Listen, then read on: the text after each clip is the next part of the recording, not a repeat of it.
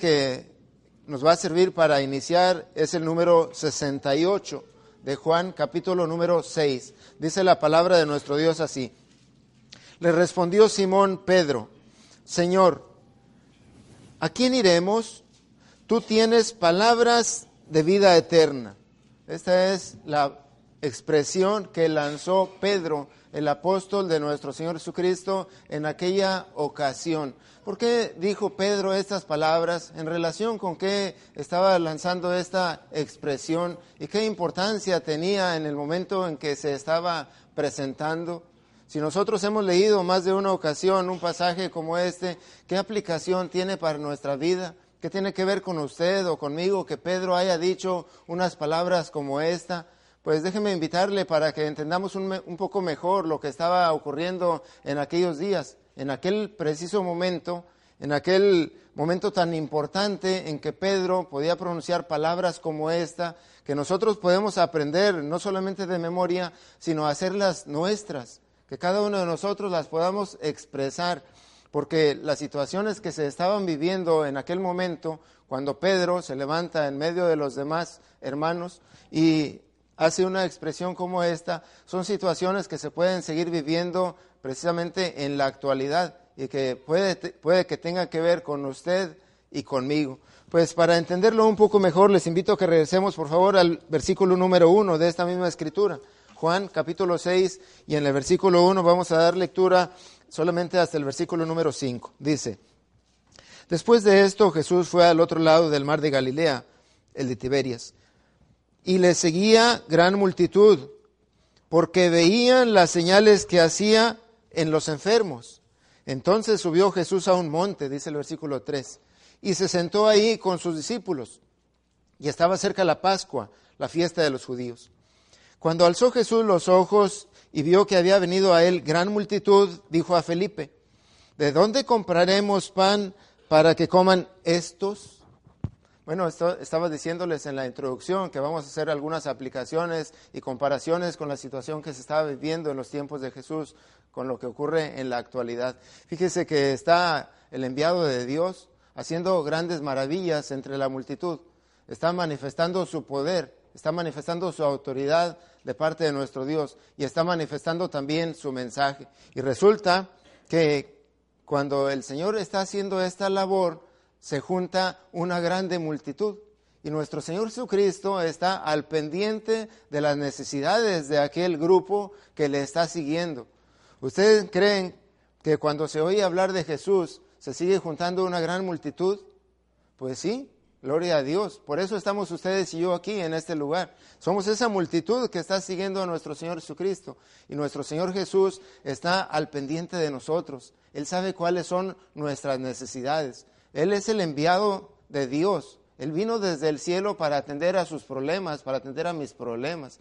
Pero ¿sabe qué? Que a veces esos problemas en nosotros están eh, ciertamente mal enfocados y le estamos dando prioridad a algunos asuntos materiales. Por supuesto, el Señor en este momento estaba dando el mensaje de parte de nuestro Dios, pero también estaba interesado en cubrir las necesidades materiales de aquella multitud se habían reunido cuando él se sentó, cuando él subió a aquel monte para dar esas enseñanzas con sus discípulos y dice que eran una gran multitud y, le, hace aquella pregunta a Felipe. ¿Sabes qué, Felipe?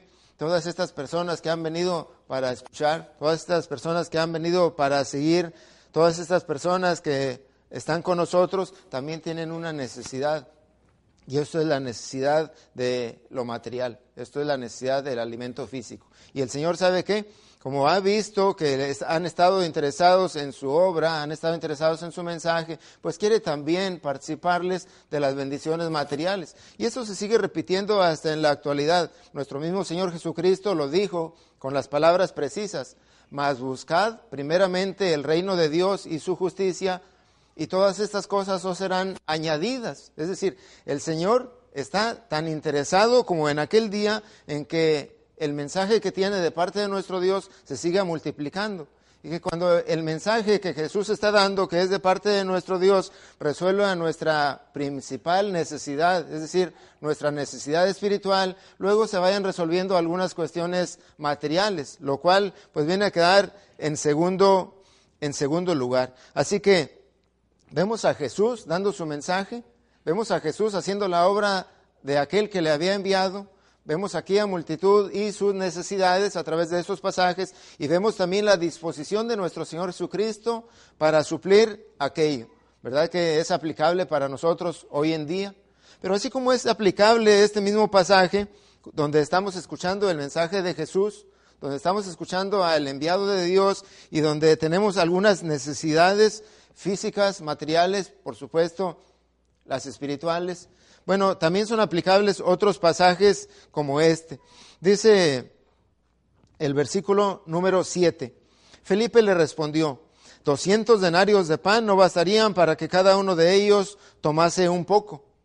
¿Se da cuenta Felipe de que la necesidad que se presentaba era enorme y que se requería una gran cantidad de comida para poder suplir aquella necesidad. Mas, sin embargo, dice ahí en el versículo 8, uno de sus discípulos, Andrés, hermano de Simón Pedro, le dijo, aquí está un muchacho que tiene cinco panes de cebada y dos pececillos. Mas, ¿qué es esto para tantos? Una vez más se va a manifestar el poder de nuestro Dios, manifestándose en eh, la multiplicación de aquella pequeña cantidad de comida para alimentar aquella multitud. Y no es lo mismo que sigue haciendo nuestro Dios hoy en día. ¿De dónde sale la comida que usted y yo tenemos en la despensa? ¿De dónde sale la comida que tenemos ahí en el refrigerador? ¿De dónde sale todo aquello que nos comimos anoche y los días anteriores? ¿Tuvimos algún poder nosotros para conseguirlo? Nuestros recursos realmente son suficientes para que hagamos que la tierra produzca esos frutos y nos dé ese alimento. Tenemos poder nosotros para que crezcan aquellos animales y engorden y luego se puedan sacrificar y comer nosotros de ello. Bueno, es el poder de nuestro Dios que se sigue multiplicando y sigue proveyendo para que usted y yo tengamos que comer, como lo estaba haciendo con aquellas multitudes. Nosotros en realidad por mucha prosperidad que tengamos en nuestros negocios, en nuestros quehaceres, en nuestros trabajos, realmente si nos pusiéramos a pensar cuál es el costo de hacer que crezca un fruto de la tierra y lo podamos comer, seguramente es inalcanzable. Pero nuestro Dios, en su infinita misericordia, lo sigue multiplicando para usted y para mí. Y no solamente para que estemos satisfechos, sino como dice en el versículo 2, cuando se hubieron saciado, dijo a sus discípulos, recoged los pedazos que sobraron para que no se pierda nada. Cuando el Señor da y multiplica, lo da en abundancia. Dice hasta sobreabundar. Se tuvieron que recoger de aquellos pedazos, dice el versículo 13, y llenaron doce cestas de pedazos que de los cinco panes de cebada sobraron de lo que habían comido. Vuelve otra vez a manifestarse aquí el poder de nuestro Dios en esa bendición hasta sobreabundar. Lo podemos comprobar a lo largo de nuestras vidas. Cada uno de los días que nos levantamos, ¿qué hacemos nosotros para que salga el sol? ¿Qué hacemos para tener el oxígeno que respiramos? ¿Qué hacemos para tener el agua? ¿Ustedes creen que la pagamos con los recursos de cuando nos llegue el ticket ahí del agua? Si nuestro Dios es el que nos la provee, si Dios dejara de proveernos el agua, por mucho dinero que usted y yo tengamos, no lo alcanzamos a, obtener. Pero nuestro Dios cuando bendice es hasta sobreabundar. El asunto es cómo reaccionamos nosotros cuando vemos todas esas maravillas de nuestro Dios, como lo estamos viendo en el tiempo de Jesús y como lo estamos aplicando también en los tiempos de la actualidad. ¿Sabe qué? Déjeme compartirle lo que dice el versículo número 14, a ver si es esta misma reacción que usted y yo podemos manifestar ante un hecho como este. Aquellos hombres, entonces, viendo la señal que Jesús había hecho, dijeron, este verdaderamente es el profeta que había de venir al mundo. Tuvieron la capacidad para reconocer que delante de ellos estaba alguien que era enviado de Dios y que traía un mensaje para ellos. Este es el profeta que había de venir al mundo. Ellos sabían que Dios hablaba con ellos a través de algunos personajes. Ellos sabían que aquellos personajes que eran enviados de parte de Dios habían cesado. Tenían aproximadamente 400 años que no tenían profeta de Dios en Israel. Pero cuando ven a Jesús, cuando le escuchan, y cuando ven aquellas obras maravillosas que estaba realizando delante de ellos, tuvieran esa capacidad para reconocerle, para distinguirle y saber que aquel ser que tenían delante tenía un mensaje para ellos muy importante. Por supuesto, era un mensaje de parte de nuestro Dios. Toda aquella multitud que le estaba siguiendo en aquel momento pudo abrir sus ojos y darse cuenta de que quien tenían delante de sí era el Hijo de nuestro Dios, el Mesías que había de venir. Y ahora quiero retomar la aplicación que estamos haciendo para la actualidad. Si podemos contemplar las, las, maravillas de nuestro Dios a través de todo lo que multiplica para nosotros a nuestro alrededor, podremos reconocer también el poder de aquel enviado de Dios y saber que tiene un mensaje vital para usted y para mí, un mensaje necesario e importante, un mensaje del cual no podemos prescindir. Podremos identificarle también de tal modo de que cuando le veamos, le escuchemos con atención y estemos dispuestos a seguirle, estemos dispuestos a obedecerle. En aquel momento, hasta donde hemos avanzado con la lectura, estos personajes que estaban siguiendo a Jesús se dieron cuenta de que era el enviado de Dios que había de venir al mundo y que tenía ese mensaje. El asunto es que aquella multitud tenía varios problemas. Solamente que cuando estaban siguiendo a Jesús, querían que se le resolviera primero la cuestión material. Querían que se le resolviera primero las cuestiones físicas. Este pueblo este pueblo de Dios, que era el pueblo de Dios del Antiguo Testamento, cuando Jesús vino a este mundo, tenían un problema social, tenían un problema de opresión, tenían un problema con un gobierno extranjero que les estaba oprimiendo. Era el gobierno de los romanos. Estaban encima de ellos cobrándoles impuestos por cada cosa que hacían. Y tenían la necesidad física y material de librarse de esa opresión, de librarse de ese gobierno, de librarse de esos que les estaban torturando.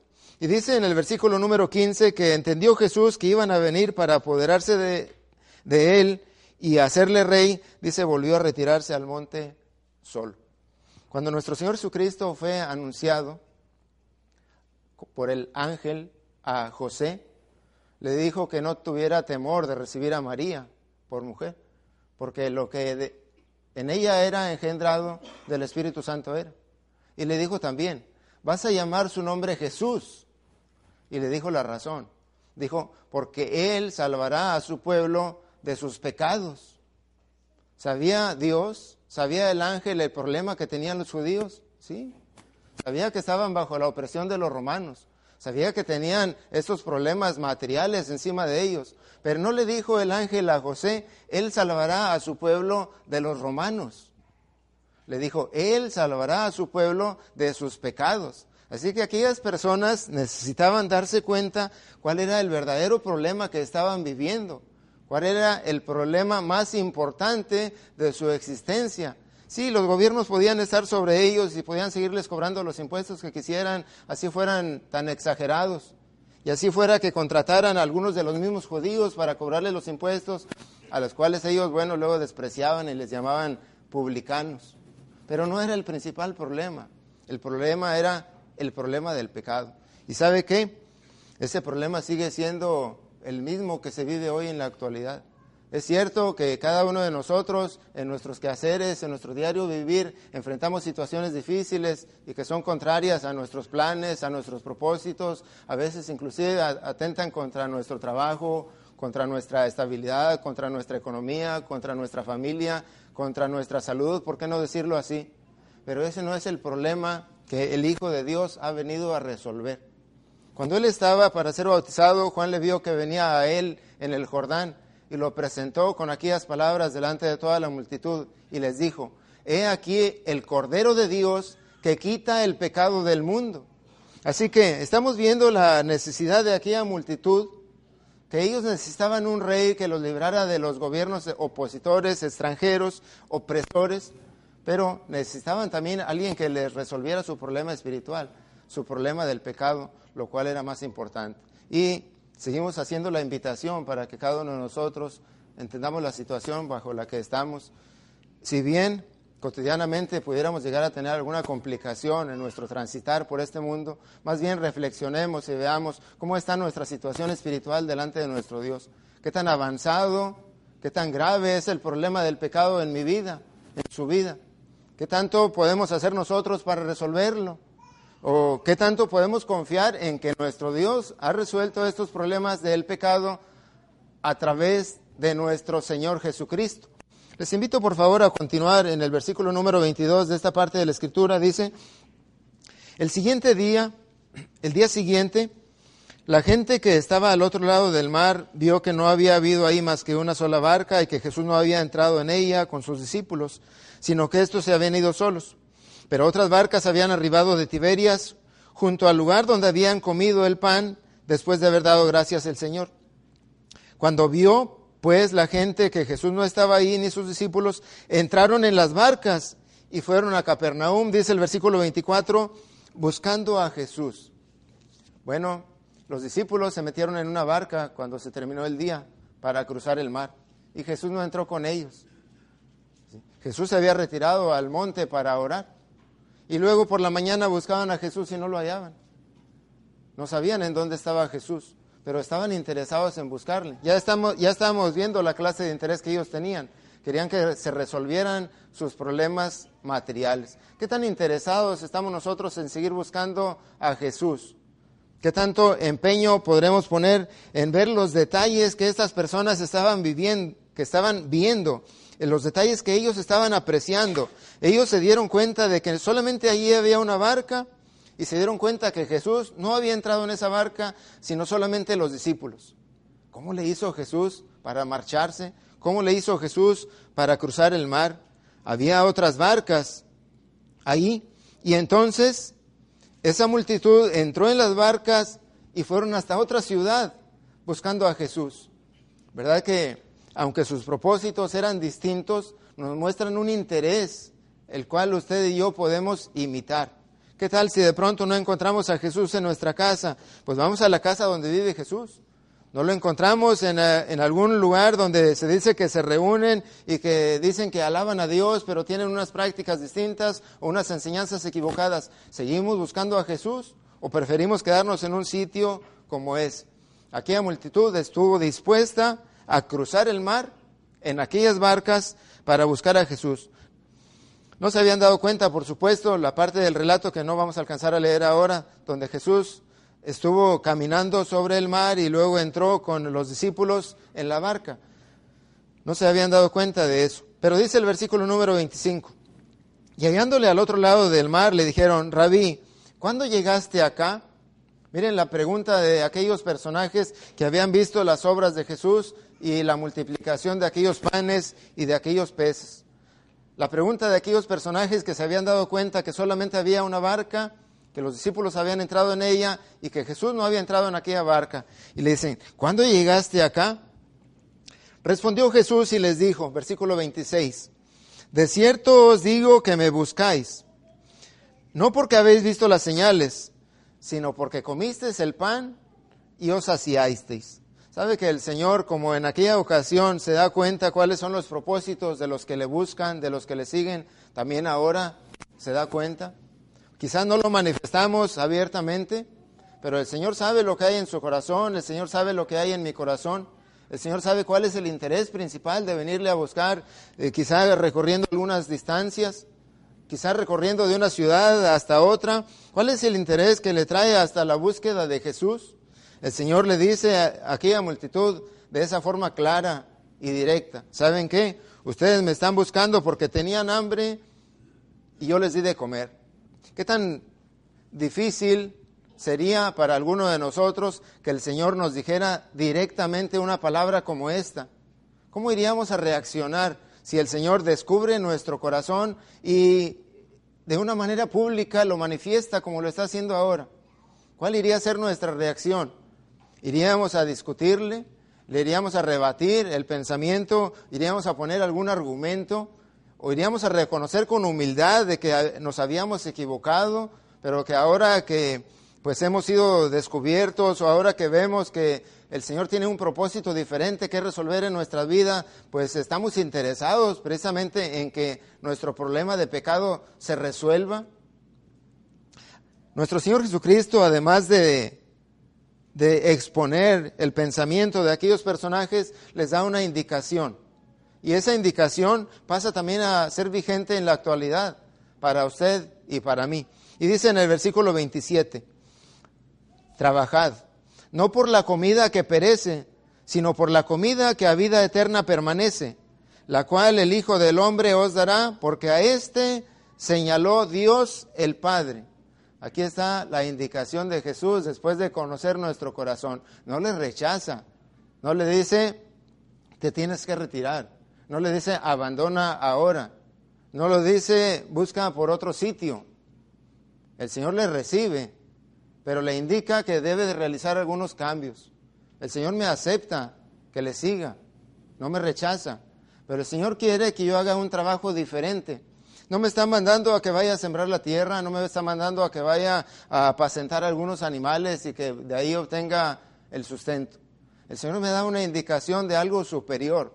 El Señor le da a usted y a mí la indicación, el mandamiento, la enseñanza directa para que podamos realizar actividades en pro de algo superior, de algo de mucho mayor nivel que el alimento físico. Y el Señor le dice a usted y a mí en este versículo otra vez, trabajad por la comida que a vida eterna permanece. ¿Había escuchado usted palabras como esta? Para que llegue a un grupo como este y tome su mejor lugar, su mejor asiento, su mejor banca donde no moleste a nadie ni nadie le moleste. Se da cuenta de la clase de trabajo que puede realizar, las habilidades que usted tiene y que hasta ahora ha guardado, los talentos que el Señor ha puesto en sus manos o en mis manos y que no hemos desarrollado hasta hoy. ¿Cuántos años han pasado desde que empezamos a seguir al Señor? ¿Cuántos, han, cuántos años han pasado desde que conocimos su verdad, conocimos el Evangelio, nos explicaron su palabra y entendimos su mensaje, decidimos aceptarle y decidimos seguirle. Pero estas palabras del Señor que sigue diciendo en aquella ciudad, en Capernaum, quisiera, quisiera Dios y quisiera yo que estas palabras siguieran resonando aún en nuestra mente, en nuestro corazón. Y no solamente resonaran ahí, sino que estuviéramos dispuestos a aceptarlas y a ponerlas en acción, a ponerlas por obra.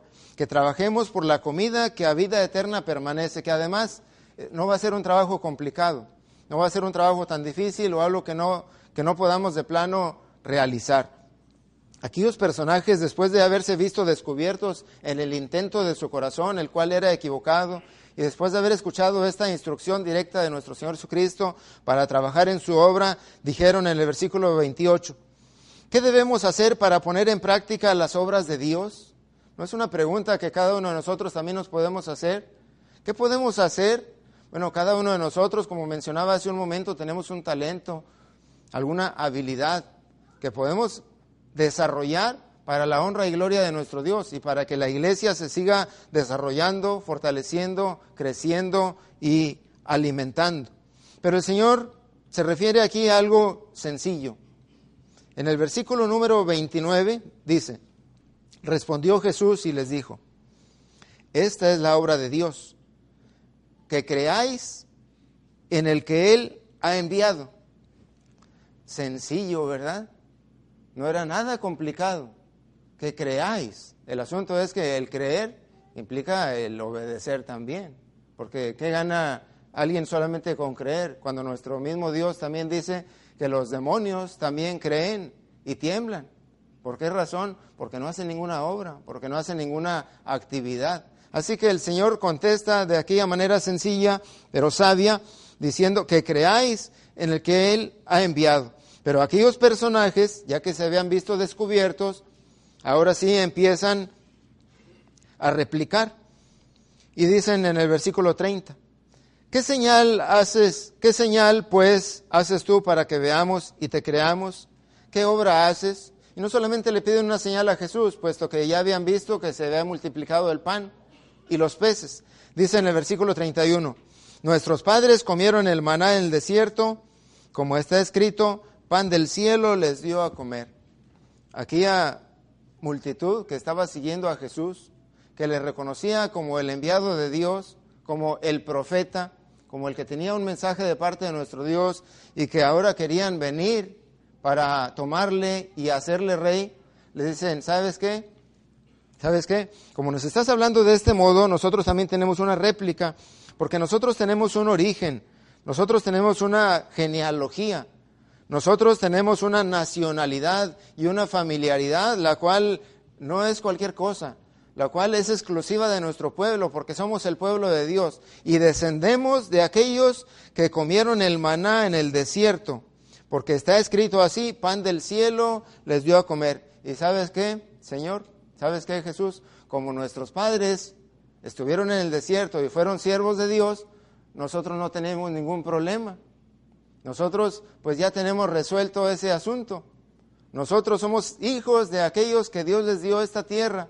Nosotros somos hijos de aquellos que fueron sirvientes tuyos en el desierto por alrededor de 40 años. Y somos descendientes de aquellos que estuvieron comiendo el pan del cielo.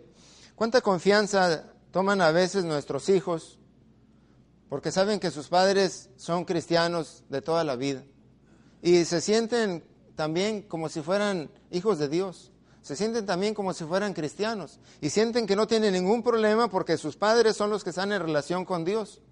Cuánta confianza manifiestan nuestros hijos a través de sus acciones o a través de sus palabras, porque saben que sus padres tienen esa relación con Dios y ellos creen que ya tienen resuelto su problema. Aquí nuestro Señor Jesucristo no les niega, no les niega que hayan comido el pan de, que les dio Dios a través de Moisés en el desierto. Pero vean lo que les dice, por favor, en el versículo número 32. Jesús les dijo, de cierto, de cierto os digo, no os dio Moisés el pan del cielo, mas mi Padre os da el verdadero pan del cielo porque el pan de Dios es aquel que descendió del cielo y que da vida al mundo. Versículo 34. Le dijeron, Señor, dadnos siempre este pan. Bueno, hacen referencia a los 40 años que tomaron el pan en el desierto sus antepasados. Y luego Jesús les dice, yo soy el verdadero pan, el pan que descendió del cielo. Y dicen ellos, dadnos siempre este pan si el, el asunto que vivieron nuestros padres no resuelve nuestro problema, pues tú nos puedes seguir dando de comer y a lo mejor ya no tenemos que trabajar. Danos siempre este pan y nuestros problemas materiales van a seguir estando resueltos si tú estás con nosotros, si tú eres nuestro rey, si tú eres nuestro gobernante. Sigue resolviéndonos esos problemas materiales. Pero ¿sabe qué les contesta Jesús? Ese pan nuevo, ese pan que es Él ahora, ese pan que da vida al mundo tiene algunos requerimientos. Dice, por favor, lea conmigo ahí del versículo 35 en adelante. Jesús les dijo, yo soy el pan de vida. El que a mí viene nunca tendrá hambre y el que en mí cree no tendrá sed jamás. Mas os he dicho que aunque me habéis visto, no creéis. Todo lo que el Padre me da vendrá a mí y el que a mí viene no le echo fuera. Porque he descendido del cielo no para hacer mi voluntad, sino la voluntad del que me envió. Y esta es la voluntad del Padre, el que me envió, que todo lo que me diere no pierda yo nada, sino que lo resucite en el día postrero. Y esta es la voluntad del que me ha enviado, que todo aquel que vea al Hijo y cree en Él tenga vida eterna, y yo le resucitaré en el día postrero. Aquí está nuestro Señor Jesucristo dando más detalles de cuál es el nuevo pan de cuál es el verdadero pan, el que descendió del cielo, el cual ellos todavía sin conocer dicen, danos siempre este pan. Estaremos interesados nosotros en conocer de este alimento espiritual de tal modo de que le deseemos y que le podamos decir al Señor, danos siempre este pan. En el tiempo antiguo descendía del cielo hasta el desierto alrededor del campamento por seis días. Hasta el viernes ellos tenían para recoger el pan y el sábado no, no había pan del cielo. El viernes tenían que recoger doble porción y podían comer de ello el sábado. Pero dice aquí la multitud, dadnos siempre este pan. Jesús dice, el que a mí viene nunca tendrá hambre y el que en mí cree no tendrá sed jamás. Y Jesús dice al final, esta es la voluntad de Dios, que todo aquel que ve al Hijo y crea en Él tenga vida eterna y yo le resucitaré en el día postrero. ¿Qué tan interesante es para usted un alimento como este? Qué tan interesante es para mí un alimento de que me haga tener vida no solamente en esta tierra, sino que cuando yo llegue a partir, ese alimento me siga dando vida. Ese alimento me siga dando vida eterna. Qué tan interesante es para mí tener una dieta como esta, tener una alimentación como aquella. Aquellas multitudes, cuando escucharon a Jesús con una explicación como esta, y todavía no termina Jesús de dar más detalles de ese pan, empiezan, como dice el versículo 41, a murmurar. Cuando Jesús le diga a usted que Él es el pan del cielo y que a través de Él usted y yo podemos tener vida eterna, ¿cuál va a ser nuestra reacción? ¿Lo iremos a aceptar, a disfrutar y a alimentarnos de Él? Aquí la multitud decía, porque había dicho, yo soy el pan que descendió del cielo. 42. ¿No es este Jesús el hijo de José, cuyo padre y madre nosotros conocemos? ¿Cómo pues dice este, del cielo he descendido? ¿Sabe qué? Aquella multitud de plano no conocía a Jesús. Quizá alguien aquí hoy le conozca poco. A lo mejor se lo imagina todavía envuelto en pañales, puesto en un pesebre, rodeado con unos cuantos animalitos y unos cuantos muñequitos y todavía colocado por ahí debajo de algún árbol con luces o con esferas. ¿Eso será suficiente de conocer al Maestro? ¿Eso será suficiente para tener ese alimento espiritual en nuestra alma? ¿Eso será suficiente para que nosotros podamos estar saciados y no tener hambre jamás, ni volver a tener sed y a través de ello empezar a tener vida eterna? ¿Sabe qué? Esta reacción de murmuración empezó en aquellos personajes porque no conocían verdaderamente a Jesús. Sabían unas pocas cosas de Él. Cuando nosotros estamos interesados en ese pan, en ese alimento espiritual, es necesario que lo conozcamos de fondo, que nos podamos alimentar verdaderamente de él, que pueda ser de digestión dentro de usted y dentro de mí, dentro de su mente, dentro de su corazón, dentro de su espíritu. Que aquel sea verdaderamente el pan que nos alimente cada día. ellos decían, ¿cómo dice que descendió del cielo? Lo acabamos de ver con María, lo acabamos de ver con José. Tiene poco que le dimos allí en pañales. Y Jesús dijo, versículo 43, no murmuréis entre vosotros. Ninguno puede venir a mí si el Padre que me envió no le trajere. Y yo le resucitaré en el día postrero. ¿Queremos lograr este fin en nuestra vida? ¿Queremos lograr este propósito en nosotros? Que el Padre nos otorgue aquella resurrección. Dice el versículo 47. De cierto, de cierto os digo el que cree en mí tiene vida eterna. Yo soy el pan de vida, vuelve a repetir en el 48. Vuestros padres comieron el maná en el desierto y murieron. Este es el pan que desciende del cielo para que el que de él coma no muera. Ahí está la refutación de Jesús contra aquel argumento que ellos le ponían. decían, somos descendientes de aquella generación que cruzó el desierto y que durante 40 años se alimentó de aquel pan que descendía del cielo. Y Jesús le dice, ¿dónde están? ¿Dónde están vuestros padres que se alimentaron de aquel pan? Murieron.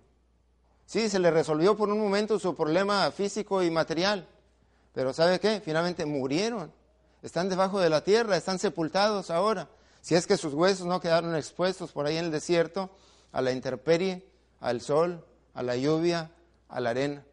Dice el Señor Jesús, Vuestros padres comieron el maná en el desierto y murieron. A ellos se les resolvieron sus problemas materiales y dejaron de existir. ¿Y qué quedó de ellos? ¿Qué queda de usted y de mí si se llegan a resolver nuestros problemas personales, nuestros problemas cotidianos y no tenemos el verdadero pan, el pan que descendió del cielo? Si se llega a resolver nuestro problema de salud, vamos a morir como quiera.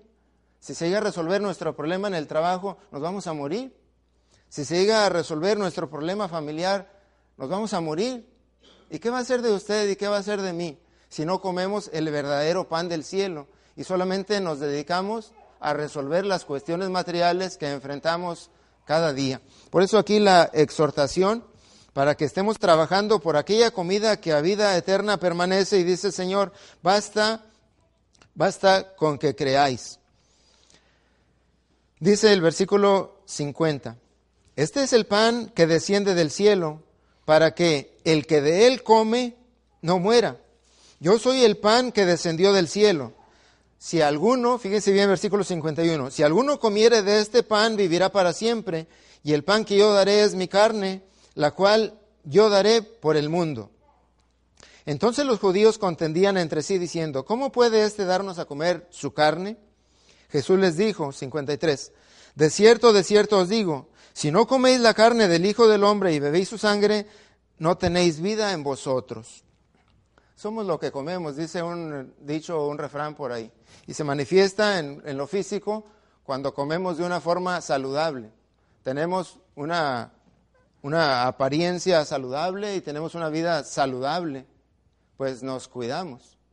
Y si no tenemos una buena alimentación en cuanto a lo material, pues esto también se manifiesta en nuestro exterior. Se nota que no estamos comiendo bien ya sea que estemos desnutridos o ya sea que tengamos una sobrealimentación, porque lo que comemos somos y se manifiesta. Cuando nuestro Señor Jesucristo está diciendo aquí que comamos su carne y que bebamos su sangre, es que este va a ser nuestro alimento. ¿Qué se va a desayunar hoy? ¿Un pasaje de la Escritura? ¿Una reflexión de algún poeta? ¿Algún pensamiento de algún filósofo? ¿Qué se va a comer hoy? ¿Una porción de la Escritura? ¿Con qué se va a ir a la cama hoy? ¿Con alguna poesía? ¿Con alguna buena canción de este mundo? ¿Con alguna buena película?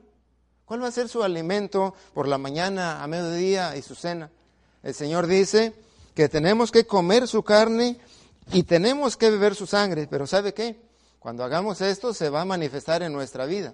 Cualquiera que le vea le va a reconocer, le va a identificar. Este es un hijo de Dios, este es un seguidor de Jesucristo. Se ve en cómo habla, se ve en cómo vive, se ve en cómo se conduce, se ve en cómo se viste, se manifiesta Jesús en su vida porque lo lleva dentro. Se ve que se ha alimentado de la palabra de nuestro Dios. Pero ¿sabe qué? Cuando Jesús explicó aquellas palabras, dice en el versículo 59, estas cosas dijo en la sinagoga, enseñando en Capernaum. Cuando aquellas multitudes le escucharon, dijeron, versículo 60, dura es esta palabra, ¿quién la puede oír? Fíjese las enseñanzas que estaba diciendo nuestro Señor Jesús. Tienen que conocerme, conocerme de fondo y alimentarse de mí. No como sus padres que resolvieron sus problemas materiales en el desierto por 40 años y final, finalmente murieron. Ustedes tienen que alimentarse de mí para que tengan vida y para que tengan vida eterna. Y aquí a multitud Dice, ¿sabes qué, Jesús? No. ¿Sabes qué, maestro? Pues sencillamente no me parece, no lo puedo aceptar, lo tengo que rechazar. No me parece que esta sea algo fácil de seguir. Esas enseñanzas que tú nos muestras de parte de nuestro Dios son complicadas, son difíciles, empezamos a buscar pretextos, empezamos a ver la forma de evadirlo o de eludirlo. Empezamos a ver la forma de que esto no se deje de cumplir. Y si le hacemos de este modo o se me ocurre que pudiera ser mejor de esta otra manera, pero así como tú nos estás diciendo, Señor, en tu palabra, pues no me parece, o se me hace duro, se me hace difícil, o casi diríamos, me parece que esto es imposible. Sabiendo Jesús, dice en el versículo 61, que sus discípulos murmuraban de esto, les dijo, ¿esto os ofende? Cuando viene alguien con un pasaje de la Escritura y le toca su puerta para exhortarle, para animarle, o quizás también para reprenderle, ¿qué tan ofensivo le resulta?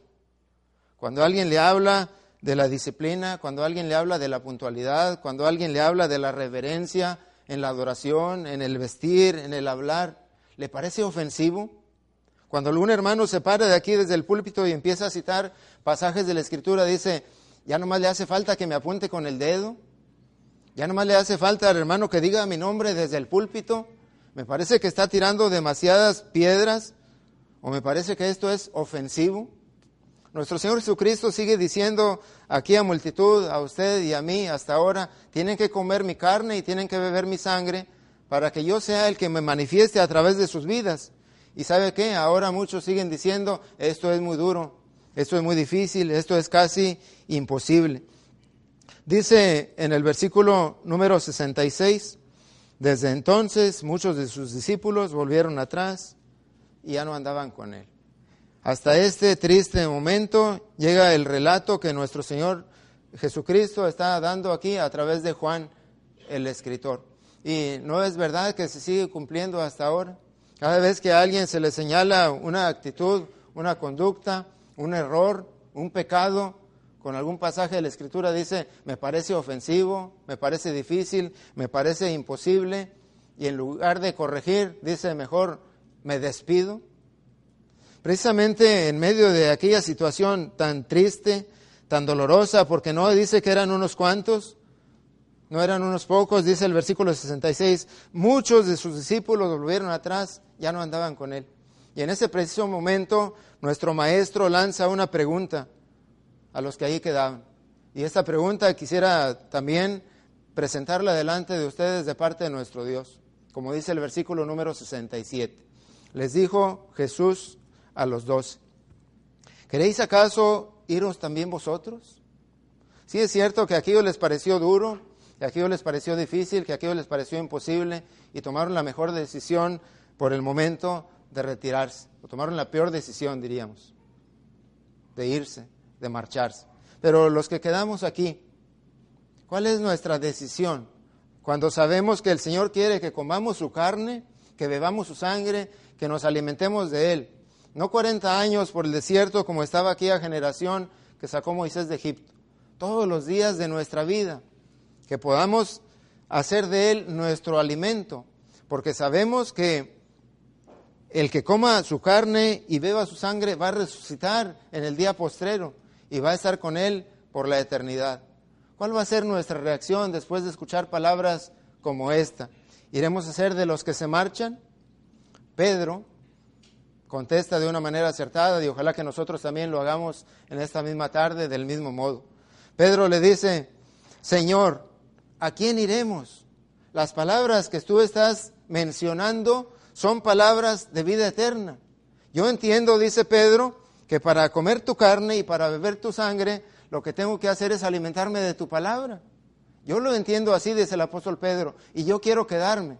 Iremos a entender nosotros también lo mismo para tomar esta decisión de quedarnos y seguir a nuestro Señor Jesucristo hasta aquella mansión que Él tiene preparada para usted y para mí.